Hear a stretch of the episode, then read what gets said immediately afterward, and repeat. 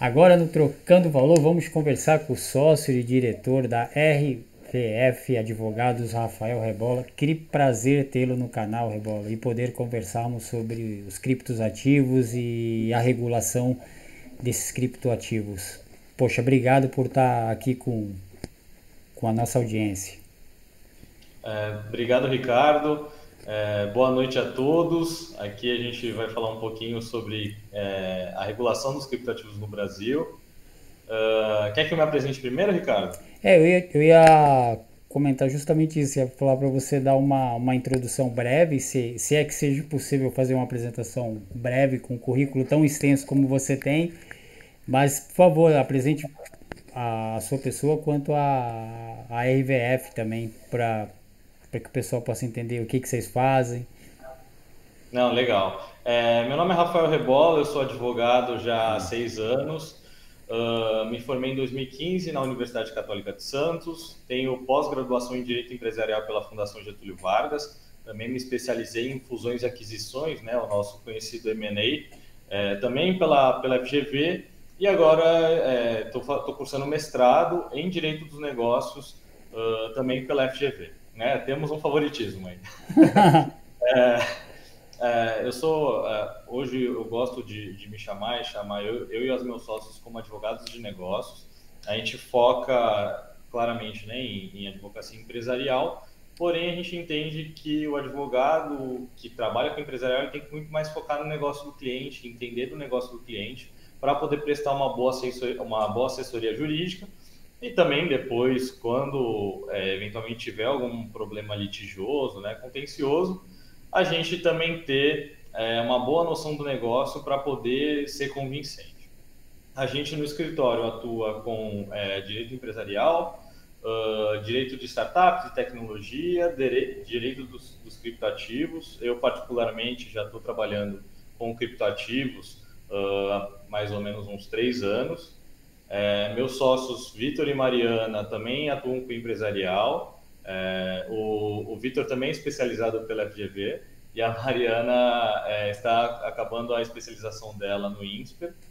Uh, e eles atuam, além de empresarial, também muito com o comércio exterior. Né? É, eles trabalham muito com Comex.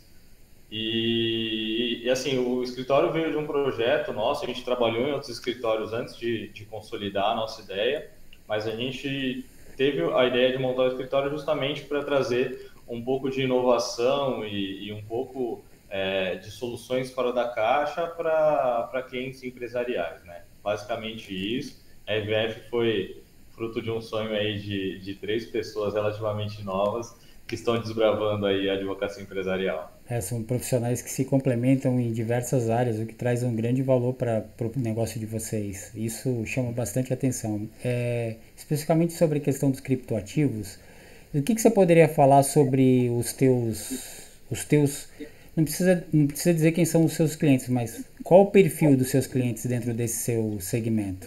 Tá. É, no geral, são exchanges, é, empresas que uh, tem algum modelo de negócio que utiliza cripto, então, eventualmente meio de pagamento, né? como o caso da Van Hall, é, empresas que pretendem ou fazem tokenização de ativos, eventualmente alguns consultores de cripto que não têm conhecimento propriamente dito jurídico uh, sobre regulação, sobre é, como que a gente vai lidar juridicamente com negócios envolvendo cripto, e também procuram a gente para fazer esse papel de fato consultivo. Poxa, estou querendo começar um negócio com cripto, presto assessoria para empresas é, que trabalham com cripto. Esses profissionais, esses consultores chamam a gente para fazer uma parceria ali e auxiliar de um, de um, de um modo full service é, essas empresas que precisam da, da consultoria que estão entrando no mercado agora. Basicamente é isso. E na, e na visão do, do Ebola, é o que, que são criptoativos? Cara, criptoativos são é, protocolos, se é que eu posso chamar assim, protocolos digitais é, que tem uma representação de alguma forma, é, que, que pode ter uma representação no mundo real ou não. A gente hoje tem se falado muito é, em tokenização de ativos, que nada mais são do que você transformar ou fragmentar um ativo real, seja um imóvel, um direito creditório, é, ou eventualmente até um rebanho, uma plantação, em é, um ativo digital, de forma que esse ativo possa ser é, capitalizado de alguma forma. Até, e aí, isso acho que a gente vai falar mais para frente, isso esbarra um pouco na nossa comissão de valores imobiliários, porque é, dependendo da forma de tokenização que você fizer e dependendo do ativo que você fizer uma tokenização, ou da forma como você oferecer, isso pode acabar esbarrando na regulamentação é, da, da, da CVM. Eu quero, é... eu quero pegar o gancho, deixa eu pegar um gancho, Rafael, sobre claro. o que você comentou sobre a CVM, porque justamente ia entrar nessa questão de, de regulamentação, basicamente sobre valores imobiliários, e o que é permitido fazer e o que não é permitido fazer em relação a criptoativos pela ótica da CVM. Tá, a gente tem que primeiro entender o que, que são valores mobiliários. Porque a, a CVM ela, ela se dedica a regular valores mobiliários. E tem uma lei específica falando que são valores mobiliários. É, e no geral, é, bem no geral mesmo, os criptoativos não são considerados valores mobiliários. E aí a gente tem um ponto muito importante, principalmente para quem está hoje é, querendo uh, desbravar a, tokenização de ativos ou eventualmente oferecer alguns investimentos, que é uh, derivativos, né, os contratos derivativos, independentemente do ativo, é considerado um valor mobiliário. Então, por exemplo, é, vamos supor que a gente tokenize um precatório. Né? Precatórios são títulos do governo, títulos de dívida do governo contra uma, uma pessoa privada pessoa física ou jurídica é, do âmbito privado. Uh, se eu fragmentar esse precatório, esse crédito, em vários tokens e vender isso para o mercado, um precatório, tudo bem, isso não é um contrato derivativo, isso não é considerado um valor mobiliário. O problema Sim. é, se eu pego vários, é, vários precatórios e, e, e faço como se fosse um hedge, né, um pool ali de investimento, em que um precatório vai compensar eventualmente o tempo que o outro teria uh, para recebimento desse crédito, aí isso já é considerado pela CVM como um valor imobiliário. Outro ponto é, uh, quando você fala de mercado futuro e contrato de opções de criptoativos, uh, isso está expresso na Lei de Valores Imobiliários, né, que são contratos derivativos, que isso também vai ser regulado pela CVM. Então a gente tem que ter muito cuidado na hora que a gente quer estruturar um, um produto de cripto, na hora de vender, ver se de fato isso não esbarra de alguma forma na, na nossa regulação de valores imobiliários atualmente. Sobre, sobre a questão de regulação, você vê alguma mudança dentro desse cenário? Há alguma discussão sobre é, algo ligado à parte de tokenização de ativos especificamente? Você vê algum alguma tendência no sentido de mudança ou de se adaptar ou de fazer experimentos? Vejo como, é, como que você está vendo isso? A, a CVM ela abriu um, um processo seletivo, é, abriu, chegou a abrir ano passado e esse ano de novo, que é o sandbox, regulatório da, dos criptoativos. Uh, o que, que, significa isso? É, a, a, a CVM fala para as empresas que estão operando hoje no mercado de criptoativos que elas querem entender melhor como funciona esse mercado. Então a empresa tem que se, se inscrever no programa do Sandbox. Uh, aí vai ter todo um controle ali, vai ter toda uma auditoria, uma inspeção da atividade da empresa. Só que esse Sandbox garante a ela a dispensa é, de um ou, ou, alguns tipos de registro ali que seriam necessários para ter aquela atividade. Porque a CVM quer entender os números e entender como que o mercado vai se comportar diante dessas inovações trazidas pelos criptoativos é, para que a gente consiga, para que eles consigam é, trazer normativas mais precisas de modo a proteger tanto as empresas que estão participando né, desse mercado atualmente, quanto do, do, público em geral, das pessoas que estão investindo nesse mercado. Né? Então, eu, eu até tenho muitos elogios a fazer a, CVM por estar preocupada é, em, em, regular no bom sentido, porque quando a gente fala em regular, muitas vezes a gente pensa, putz, é, o Estado vai acabar sufocando todo mundo, vai criar reserva de mercado, vai impedir que novos players entrem no mercado, mas não. Eu vejo é, dentro da CVM ali uma postura muito positiva para de fato entender como funciona o mercado dos criptoativos e poder trazer, trazer segurança tanto para as empresas é, que estão hoje atuando nesse mercado, quanto para as pessoas que, que são consumidoras desses produtos, desses serviços, desses investimentos. Né? Você falou uma palavra interessante que é sobre normativa. E hoje a gente tem normativa sobre os criptoativos. É, qual que é essa normativa e basicamente o que, que especificamente diz essa normativa? É, é, muita gente não acha, até falo bastante no meu Instagram, que, que não existe regulação hoje dos criptoativos. E na verdade existe. É que, como eu falei agora, não é aquela regulamentação que sufoca os preços do mercado. Na verdade, é uma regulação feita pelo Banco Central, é IN 1888 de 2019, que determina que todas as pessoas que tenham, é, que façam transações com criptoativos informem para a Receita Federal é, quais operações são essas, quais os valores, qual tipo de criptoativo a gente está falando. Eventualmente, se você está emitindo um criptoativo, você tem que informar isso para a Receita. Tá. Uh, e aí tem um ponto muito importante. É, a Receita, é, dentro dessa IN, determina que, principalmente as exchanges que estão no mercado brasileiro, façam esse reporte à Receita. Então, a principal obrigatoriedade é para que as exchanges que estão domiciliadas aqui em território nacional informem todas as operações que forem feitas dentro é, da sua operação ali empresarial e até é importante, é, puxando um gancho rápido sobre isso, que a, a, não, não obstante essa IN, as exchanges têm que obedecer é, a lei de prevenção à lavagem de dinheiro, tá?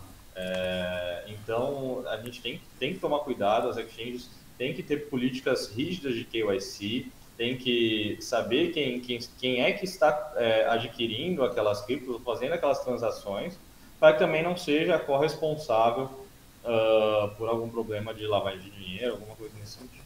Mas voltando à IN e sobre obrigação de reporte, quando é, a, a, não for feita uma transação por meio de uma exchange, aí a, a instrução normativa fala que é obrigatório a pessoa física ou jurídica que ela informe é, que essa transação ocorreu para a Receita Federal. E aí, tanto se for é, sem intermediação da exchange, ou ainda, em segundo caso, se for uma exchange estrangeira. Então, hoje uhum. é muito comum aquelas pessoas que fazem arbitragem de criptoativos utilizarem é, corretoras estrangeiras para fazer essas transações. Então, por exemplo, às vezes compra a cripto de uma corretora estrangeira e vende aqui na, na corretora nacional, ou vice-versa. Quando não é feito em uma exchange nacional, aí é obrigatório que a pessoa que está fazendo essa transação, essa pessoa brasileira que está fazendo essa transação, uh, informe a Receita Federal. Tá? Então, esse, é, é, são esses os principais pontos, é, é, inclusive sob pena de multa, né? Caso a gente, é, caso não seja feita essa, essa, essa, esses reportes, acaba incidindo multa aí e, e, as multas ali incomodam o bolso de quem está investindo, né? Vamos. Eu ia, eu ia pegar o gancho que você comentou no sentido do usuário, usuário de cripto. Uhum. É, do fato dele ter que reportar qual que é a orientação que você dá ao usuário de cripto nesse, nesse sentido. Você já comentou, vai lá e declare etc. Basicamente, como é que ele faz isso? Tá. É, existe um sistema interno da Receita Federal para que seja feita para que seja feito esses reportes, tá? É, principalmente no caso das exchanges e, e também é necessário que o usuário reporte isso no imposto de renda dele. Certo. Existe hoje um campo específico dentro do imposto de renda que você informa todas as criptomoedas que você, ou criptoativos que você detém, os valores. É, no caso das exchanges, elas têm que informar as wallets envolvidas, têm que informar é, o valor em dólar e em real da operação, tem que informar é, que tipo de operação que foi, é, tem gente que acha que no, na, é, são só compra e venda de criptos, mas na verdade não. Hoje existem pessoas que estão comprando imóveis é, por meio de criptomoedas, né? É, e, e, é algo totalmente natural e aceito. Uh, existem casos em que pode ocorrer uma dação em pagamento. O que, que é uma dação em pagamento? Eu, por exemplo, tenho uma, uma, uma, dívida com você. Se eu fizer o pagamento em dinheiro, né, seja por transferência, seja em dinheiro ou espécie, é, o nome disso juridicamente é o pagamento. Caso eu pague essa dívida com um bem, o nome jurídico dessa operação é dação em pagamento. Como a, os criptoativos não são considerados no Brasil como ativos financeiros, na verdade eles são considerados ativos não financeiros, é como se fosse um bem. Uh, caso eu pague uma dívida para você por meio, de cripto, por, por meio de criptoativos, o nome disso vai ser dação em pagamento e existe previsão expressa no, na IN 1888 que fala que uh, também dação em pagamento deve ser reportada, emissão de, de criptoativos devem ser reportados. Então, assim, a gente não consegue escapar. Tentar fugir não é uma, uma boa. Tem que tomar um, cuidado. Um, um bom procedimento. Uma informação importante, Ricardo. Ah. É, hoje a Procuradoria Geral da Fazenda Nacional já tem um software, desenvolveu um software até, quero elogiar é, o trabalho da, da, procuradora doutora Ana Bate, que é uma grande entusiasta de cripto. Uh, ela, junto com um delegado é, e, e uma, um time de desenvolvedores, naturalmente, desenvolveram um software de rastreio de criptoativos e também é, identificação de wallet chamado Block Sherlock, em homenagem ao nosso querido personagem fictício Sherlock Holmes. Uh, e o governo brasileiro já está usando esse, esse software. Então, assim, acho que talvez não seja uma boa ideia deixarem de de reportar a Receita Federal essas operações. Dentro, dentro dessa questão, você já falou de alguns órgãos, mas quais os órgãos que você colocaria nesse cenário que estão de olho nos criptoativos e em toda essa parte de, de regulamentação? Olha, principalmente a Receita Federal, tá? É, o Banco Central também está se preocupando com isso, principalmente porque hoje existem empresas que querem se propor a fazer é, transações e, e, entrar no, no arranjo de, de, pagamento utilizando stablecoins, né? Como é o próprio uhum. caso da Manhal. Sim. Então, o Banco Central também é, deve olhar para isso, na minha opinião. É, é muito prudente que, que olhe para isso, é, porque assim, a gente, a, quando a gente fala de instituições de pagamento, existem normativas muito rígidas por parte do Banco Central é, para que a gente não tenha problema e lesão a todas as pessoas que estão desse, dentro desse arranjo de pagamento uh, para esse tipo de mercado. Então, é, eu, eu não acho que regulação seja ruim. Eu acredito que regulação ela pode ser ruim caso ela venha sufocar os negócios, mas caso ela venha para ajudar, eu acho maravilhoso, porque isso economiza o nosso papel de educar as pessoas do que, que se pode ou não fazer. E, e, e, isso é uma coisa difícil toda vez que a gente fala de, de novos negócios, né? A gente aqui no escritório trabalha muito com startups e sabe o quanto é difícil, e Sim. a gente também sofre, entre aspas, isso, sendo é, advogados que têm uma cabeça um pouco mais, mais, mais jovem, um pouco mais aberta a, a, a diversos tipos de negócios, é, quando a gente vai mostrar eventualmente para um cliente novo que a gente trabalha muito com consultoria e que contencioso é só um braço do escritório. Hoje as pessoas ainda têm a, a, a mentalidade que o advogado é aquele cara que processa ou defende o que é processar. É, e assim, é, isso, isso já é uma coisa antiga. A, a, a, advocacia moderna não é mais assim. Eu vejo que as startups têm o mesmo trabalho de educar os seus potenciais clientes, falando: olha, meu modelo de negócio é novo. Na minha opinião, é melhor do que os que existem tradicionais. Então, consuma comigo que você vai gostar. Netflix passou por isso, Uber passou por isso. E as empresas de cripto hoje estão passando muito por isso, principalmente porque a gente, infelizmente, tem muitos casos, até uma empresa recente aí que está saindo na mídia toda hora, a Gas Consultoria, é, são pirâmides financeiras que estão manchando um pouco o nome dos criptoativos para a população em geral tem muita gente que acha até hoje que criptoativos é sinônimo de pirâmide. Talvez eu tenha parentes que achem isso, inclusive, e, e assim, é, é, nosso papel que conhece do mercado e que está trabalhando com isso e que sabe que existem excelentes pessoas, assim como você, que, que são entusiastas de cripto, que estão trabalhando com isso e que são boas coisas, que, que assim, pode consumir esse tipo de, de serviço, esse tipo de, esse tipo de produto, que você não vai se arrepender, pelo contrário, é, vai, ser, vai ser algo muito positivo na sua vida. Então, assim, a regulação ajuda um pouco a facilitar o nosso trabalho de educar o nosso cliente.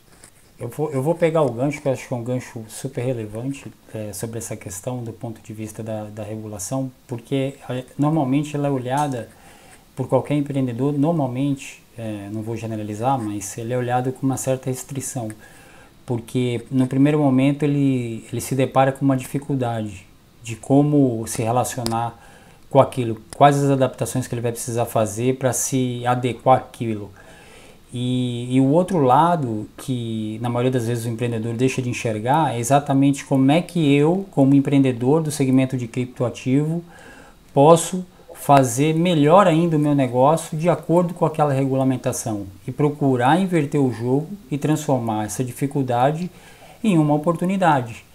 E aí eu quero pegar esse ponto, justamente esse ponto sobre a tua ótica, é, como é que as empresas dentro desse segmento podem se beneficiar da regulamentação? De que maneira que elas devem olhar é, sobre, esse, sobre esse aspecto? E como é que elas podem mudar esse mindset, os seus empreendedores, é, justamente para falar, bom, eu tenho uma oportunidade de fazer o meu negócio se tornar melhor em função é, disso que eu, tô, que eu a princípio eu vejo de maneira negativa. Como é que você vê e que, que tipo de ações os empreendedores podem tomar para ter um negócio cada vez mais ajustado, mais competitivo, com um modelo de negócio mais, mais justo, é, justo eu falo, mais, mais, mais fit para o negócio dele, mas criando um grande benefício para os seus clientes. Como é que é, você vê? Que, eu acho que é um grande ponto. Assim, a partir do momento que a gente entende que existe hoje regulação de criptoativos, é, e o segundo ponto, a segunda premissa, a, os criptativos foram um pouco manchados por conta das pirâmides financeiras que existem. O grande benefício que hoje quem está é, desbravando o mercado de cripto, principalmente no Brasil, pode se utilizar é assim: olha, o que eu tenho hoje de obrigatoriedade é reportar a receita as operações que acontecem dentro de casa e prevenir lavagem de dinheiro. Se o mercado hoje está tão preocupado com a legalidade e com a, a, a, falta de fraude, né, a inocorrência de fraude dentro desse mercado, para os meus clientes eu falo, estampa na cara de todo mundo que vocês é, cumprem toda a normativa hoje que é exigida das empresas que trabalham com cripto, escancara isso para todo o mercado ver, porque, um, os seus clientes vão se sentir confortáveis de consumir seus produtos e ainda mais indicar seus produtos para outras pessoas, sabendo que aquilo é bom. E dois, você consegue evitar que pessoas que tentam utilizar de cripto para meios escusos, para lavagem de dinheiro, evasão de divisas, tentem fazer isso dentro da sua casa e prejudicar a sua empresa e manchar a sua empresa. Para mim, esses são os dois pontos primordiais que a gente, que as empresas de cripto devem se utilizar, é, utilizar a regulação a seu favor, utilizar a regulação, como eu falei, que muitas vezes pode servir para educar o seu consumidor, para educar o seu cliente, para mostrar que aquilo é algo bom e que está cumprindo as leis do país. Isso para as pessoas, para os bons investidores, para as pessoas que de fato querem consumir algo honesto, algo bacana, assim, é, surfa essa onda, porque a, a, sua empresa só vai ter a ganhar. Vou. Você chegou a comentar há um tempo atrás sobre é, lavagem de dinheiro. Então vamos pegar tanto compliance quanto a questão de lavagem de, de dinheiro. Como é que você tem visto isso dentro do nosso mercado? É, eu sei que uma parte do mercado ele não é profissional nesse sentido, é, como, é que, como é que essas empresas, as que já estão, que não estão regulares, e aquelas que pretendem é, é, é vir para o mercado, uhum. como é que elas podem cuidar disso? É, eu acho que essa pergunta é um pouco complexa. Eu posso contar uma breve história aqui da história do dinheiro? Pode, pode. Eu acho que é uma história pode. que vale muito a pena, a pena contar. É, eu vi essa história, a história real do dinheiro, tá? não é inventado de um professor meu da pós-graduação e essa história ficou marcada para mim porque faz muito sentido.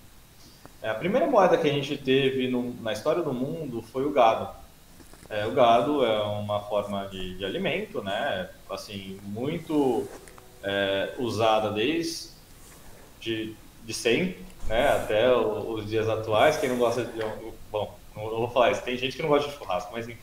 É, e, e assim, como é uma excelente fonte de proteína e que tem relativamente um, uma criação fácil, era utilizada é, como moeda, como moeda de troca. Então, inclusive a gente tem uma palavra em português chamada pecúnia, que vem do latim pecus, que significa gado. Porque foi a primeira moeda efetivamente uh, que ali na época do escambo que, que se era utilizada. Uh, só que qual era o problema do gado e por que, que ela deixou de ser utilizada como moeda? Porque ela não tem escassez. O gado hum. se reproduz. Né? Então, a moeda ela depende de escassez para não, não perder valor. Por isso que é, é tão criticada a questão da, é, da, da, impressão de moeda, de papel moeda, porque isso causa inflação. Tá? Então, primeiro ponto. Primeira, primeira moeda que existiu foi o gado.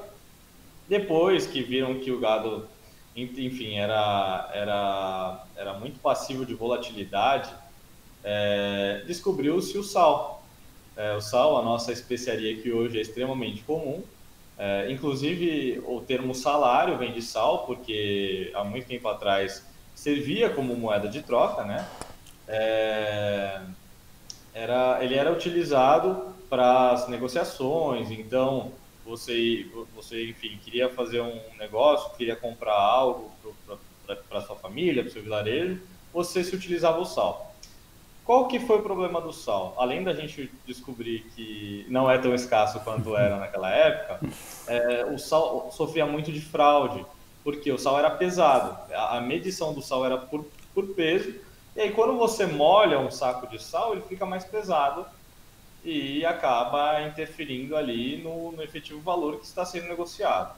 Então também viram que não fazia tanto sentido. A partir daí é, passou-se a utilizar um bem que é extremamente escasso até hoje, que é o ouro, o ouro e a prata, né? As pedras preciosas no geral, mas principalmente ouro e prata.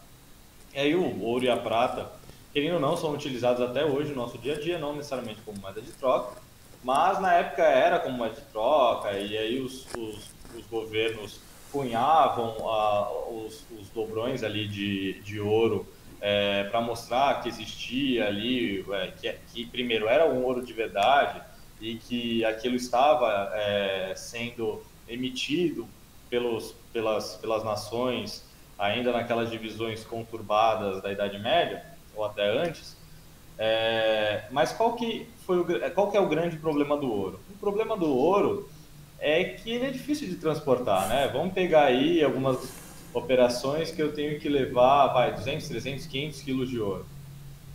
Ainda mais na época que era só carroça, imagina a dificuldade e, e o problema de, de, criminalidade, né? Você acaba sendo emboscado, Sim. enfim, sofrendo assaltos.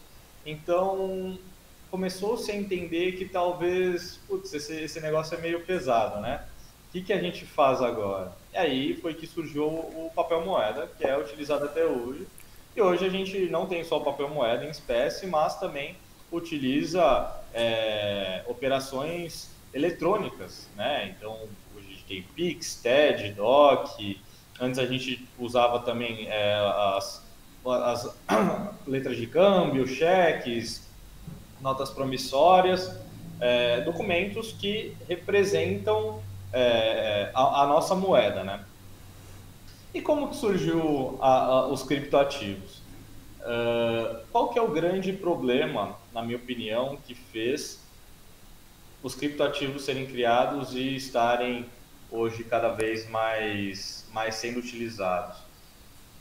O grande problema do papel moeda é que ele é controlado pelos governos e aí, dependendo da forma como os governos atuam, esse papel moeda, essa, a, a, nossa moeda pode sofrer uma severa desvalorização. Sim. E a gente está vivendo isso na pele hoje, né? A gente pega ali 4, 5 anos atrás para hoje, o dólar disparou frente ao real. Inclusive, existem pessoas, e aí puxando um, um gancho para as criptos, que durante a época de pandemia, o que, que elas faziam?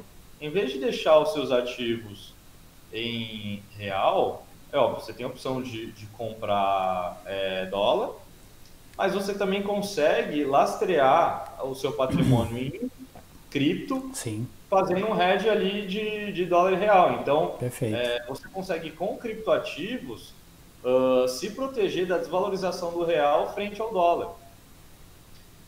Então, olha só o avanço que foi os criptativos. Mas, enfim, voltando à questão da tecnologia. Os criptativos né, têm seus protocolos próprios. E o mais interessante, um, um dos pontos mais interessantes dos criptoativos é que eles independem de é, relações governamentais.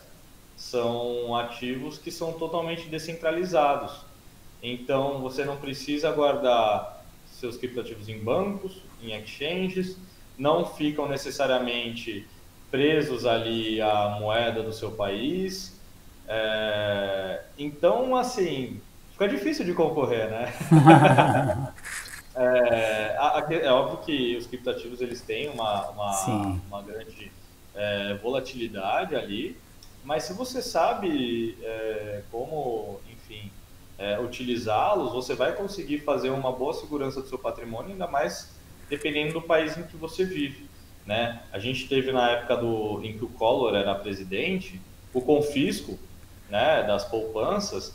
Imagina se existisse criptoativos naquela época.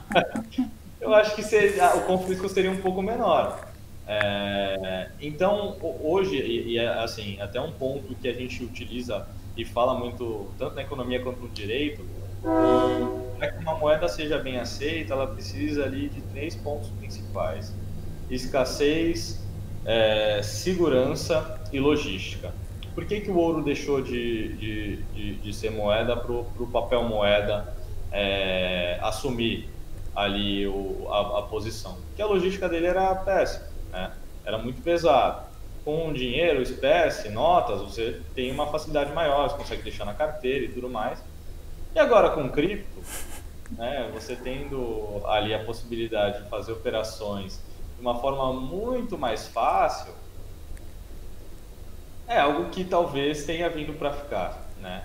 É, então, assim, eu acho que esse overview aí da, de como surgiram os criptoativos e por que que eles podem funcionar é, bem como, eu não digo nem moeda, tá? Sim. Necessariamente como moeda, mas como, como meio de troca uh, e até uma forma de você ter uma segurança ali, dependendo de desvalorizações de, da moeda do seu país, forma de investimento, eu acho que, que é algo que, enfim, acaba sendo, sendo muito útil, mas também a gente tem que saber se precaver de, de fraudes, né? Até é uma coisa que eu falo, muita gente acaba tendo um pouco de preconceito é, com criptoativos e tem uma, uma coisa que a gente fala aqui internamente no escritório, em defesa dos criptativos, que é quando houve a Operação Lava Jato, encontraram aqueles valores dentro do bunker do, do Guedel, é engraçado que só acharam papel moeda, papel em espécie. Não acharam uma wallet digital no pouquinho, acharam um criptoativo. É claro que a gente não pode fechar os olhos e achar que é tudo as mil maravilhas, que existem operações Sim. que são feitas é, de lavagem de dinheiro com criptoativos. Mas, é, como eu mesmo falei, os criptativos são muito mais seguros porque você consegue rastrear o caminho deles, você consegue identificar todas as wallets que aqueles criptativos passaram, toda transação é, deixa uma hash, que é um código que, que, que é, torna aquela transação única. Dinheiro não. Às vezes você vai numa padaria, compra seu pãozinho ali matinal, dá 10 reais para a moça do caixa, ela te devolve 5 reais de troco, você lá sabe onde estava aquele dinheiro, você não sabe se aquele dinheiro foi tirado do caixa eletrônico naquele dia, ou se ele veio ali de uma compra de droga, de uma operação escusa, a gente não tem como saber. Ao contrário dos criptativos que a gente consegue saber desde o começo, desde quando ele foi minerado, por todos os lugares em que ele passou até hoje, até chegar na sua wallet. Então, assim, será que não é seguro mesmo? Ou será que a desinformação faz as pessoas terem medo dessa tecnologia? Tenho, tem um aspecto que quando você estava comentando, falando sobre o dinheiro, em relação, voltando um pouquinho, ouro e prata, a gente teve um período, um período bom quando o dólar estava lastreado no ouro. Até o momento em que isso foi possível, quando deixou de ser, a gente começou a de fato ter vários problemas dentro da, da economia. E tem, um, tem uma cena engraçada que a gente estava falando, o próprio, próprio canal do que a gente está falando do Van Hal se chama é, é, Troca de Valor, Trocando Valor. É, eu tive em Minas recentemente e estava ali na fila ali aguardando, esperando para pegar um bom pãozinho de queijo, quentinho, gostoso. De repente me passa uma uma pessoa aqui, ou fulano, porque lá é assim, né? Cidade pequena, são todos se conhecem. Fulano chegou com um saquinho na mão, olhando, oh, e aí, como é que tal? Eu trouxe aqui para você, olhando aquilo ali, né, meio que furando a fila, mas tudo bem. E de repente ele, ah, o que que você, que que você trouxe aí hoje? Aí ele pegou, cara, assim, uns quatro ovos de, de, de galinha ali. E, pô, que bacana. O, o, atendente pegou os quatro ovos e deu um saquinho de pão de queijo para ele. Uhum. É impressionante, né? Impressionante. A gente, a gente, isso é mais real do que a gente possa imaginar uhum. e isso tá tá dentro do segmento muito forte, intenso, dentro do segmento de cripto e vai ser muito mais, porque a gente vai ter uma relação de troca muito forte dentro dos criptos ativos, sejam eles quais forem, de, de que tipo que, que, que forem. Concordo. Um dos, um dos assuntos que eu gosto bastante de estudar é, são os DeFi, né, as Decentralized Finances. Cara, é um mundo tão, assim, pensando do ponto de vista de um advogado, que é um entusiasta de tecnologia, mas eu não sou operador, não sou trader, é, não sou desenvolvedor, sou um advogado que gosta muito de tecnologia é. de criptoativos. Mas, cara, até tava, tava lendo um artigo hoje, uma amiga minha, Andresa, me mandou, um artigo muito legal sobre, sobre smart contracts. Uhum. Até falei com ela, depois que eu acabei de ler o artigo, falei, Andresa, minha cabeça fez assim, lendo esse artigo, porque é um, é um, é um mundo é, tão grande que quando a gente volta a falar de como a advocacia hoje ainda é bastante tradicional, e que as pessoas pensam na advocacia como algo processos ali, resolução de conflitos, e, e, e não param para pensar que o conhecimento jurídico que um advogado tem muitas vezes pode ser muito bem utilizado para estruturar operações e trazer inovações para o mercado jurídico que são necessárias, a gente precisa se atualizar. Cara, quando a gente começa a olhar para tecnologia, olhar para negócios, olhar para novos mercados, assim, é um mundo infindável de coisas que, que podem ser feitas. Eu fico muito feliz hoje de ver é, muitos colegas advogados também olhando é, com bons olhos para esse mercado e querendo incentivar esse tipo de esse, esse tipo de como é que eu posso falar conhecimento jurídico.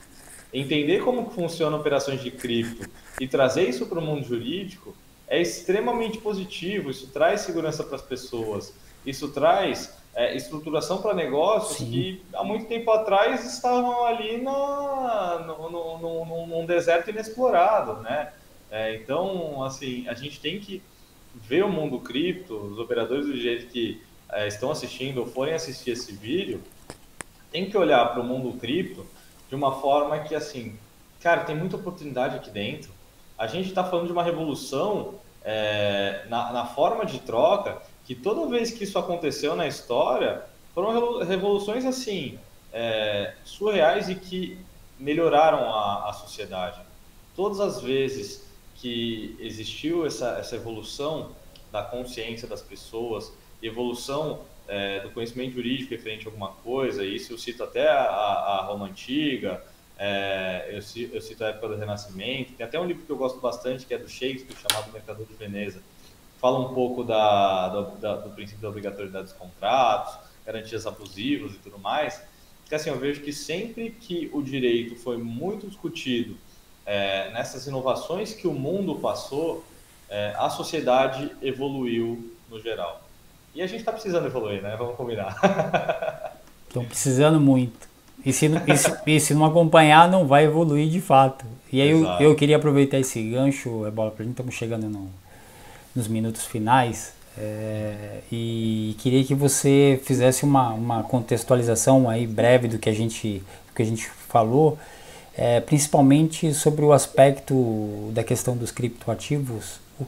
Você deu um pouquinho no finalzinho agora, um, um pouquinho dessa visão, mas na sua opinião, o que, que a gente ainda tem para ver dentro desse mercado? É, e como e como vocês como advogados e, e que são entusiastas e trabalham com o assunto, como que vocês esperam lidar com, com, esse, com toda essa inovação que está por vir? Que já, já, nós já estamos num processo muito forte, mas toda essa inovação que está por vir, como é que você, como é que você vê aí para os próximos dois, três anos, que eu acho que é, já é muito tempo que muita coisa boa vai acontecer nesse período? Olha, eu vou ser sincero, deixei minha bola de futebol em casa, mas eu vou tentar, vou tentar fazer uma previsão aqui, hein? Vou tentar fazer uma previsão. Tão fácil. Daqui a dois, três anos a gente reassiste esse vídeo, a gente Vamos. vê se eu acertei. Mas, primeiro ponto, uh, eu acredito que a tokenização de ativos está vindo com tudo.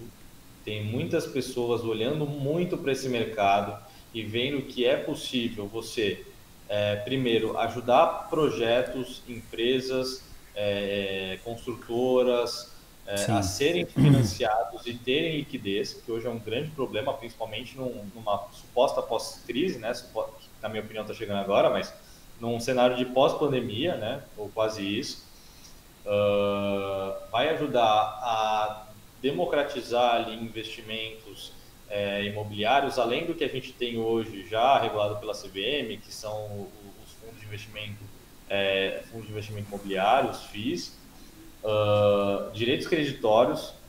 Direitos creditórios é algo maravilhoso para a gente tokenizar também. Uh, outro ponto que eu, que eu acho que, que vai crescer muito cada vez mais é o cenário de meio de pagamento.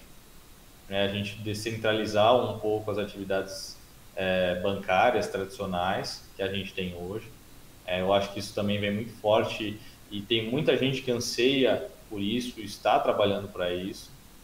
É, eu acredito, e aí é uma visão extremamente otimista, é, que a gente vai ter boas novidades no campo de smart contracts, é, os obrigações autoexecutáveis, talvez a gente, a gente tem é, cláusulas contratuais que são, são chamadas de cross default, que caso um contrato tenha uma obrigação inadimplida, é, os outros contratos, a outra gama de contratos também automaticamente se tornam inadimplentes e o devedor é, é cobrado. É, algumas uh, cláusulas escrow, contas escrow podem ser feitas por meio de DeFi. Então, eu acho que o, as pessoas estão começando a entender como funciona o DeFi, o que, que a gente consegue fazer nisso. Sim. E, e o mercado vai evoluir cada vez mais. Porque assim, arbitragem, compra e venda de cripto, muita gente está acostumada. Né? Ah, e NFTs também, né? Sim. É, eu, eu, acredito que o mercado de NFTs vai crescer cada vez mais. Uh, tem muita gente que está querendo é, fazer boas coisas nisso. E querendo ou não, a gente, dentro do, de NFT, se a gente pensar em oferta e demanda, em economia, NFT é escasso, né? É, é, a maior escassez ali que a gente pode ter, supostamente, dentro dos criptativos. Então, eu também acho que, que, que assim, esse, essas seriam as minhas opiniões, já que eu estou sem a minha bola de cristal aqui hoje. Eu peço desculpas a quem está assistindo. Mas eu, ah, foram, eu chutaria isso. Foram boas previsões e eu concordo com elas. Tá bom? Rafael, legal, legal, quero, quero, quero agradecer a sua participação. É, eu sei o quanto, o quanto você é dedicado a essa temática e o assunto, não só especificamente aos criptoativos, mas de uma maneira em geral dentro do, dentro do próprio negócio. Isso eu, eu sei que é um trabalho que você faz e faz muito bem feito. Eu quero, quero agradecer de, de assim, pela, pela nossa audiência também, pelas pessoas que tiveram a oportunidade de ouvir você, as coisas que você colocou e pontuou com propriedade. Te agradecer é, em nome do canal, do, do, do Trocando Valor, para que possam ocorrer novas, novas lives, vamos falar assim, futuramente tratando de, da tua bola de cristal. Aí nesse caso você já aproveita, traz tua bolinha de cristal. É bolinha ou bolona. e aí. Não, eu, e, eu e, aí, e a gente fazia, fazia novas previsões. É, não, eu que agradeço, é sempre um prazer conversar com você. É, todas as vezes que a gente bateu papo sobre esse, sobre esse mercado, sempre foram papos que, que foram longes, né? Sempre foram papos muito prazerosos. É, eu agradeço muito pelo convite, é um prazer estar aqui no, no canal da Van Hal. É, e na próxima, eu vou com certeza trazer minha bola de cristal para fazer previsões mais ali precisas para não decepcionar a nossa audiência. Rafael, obrigado, tá bom? Obrigado. Te agradeço. Foi um prazer, uma boa noite para você. Uma boa noite, um grande abraço. Abraço.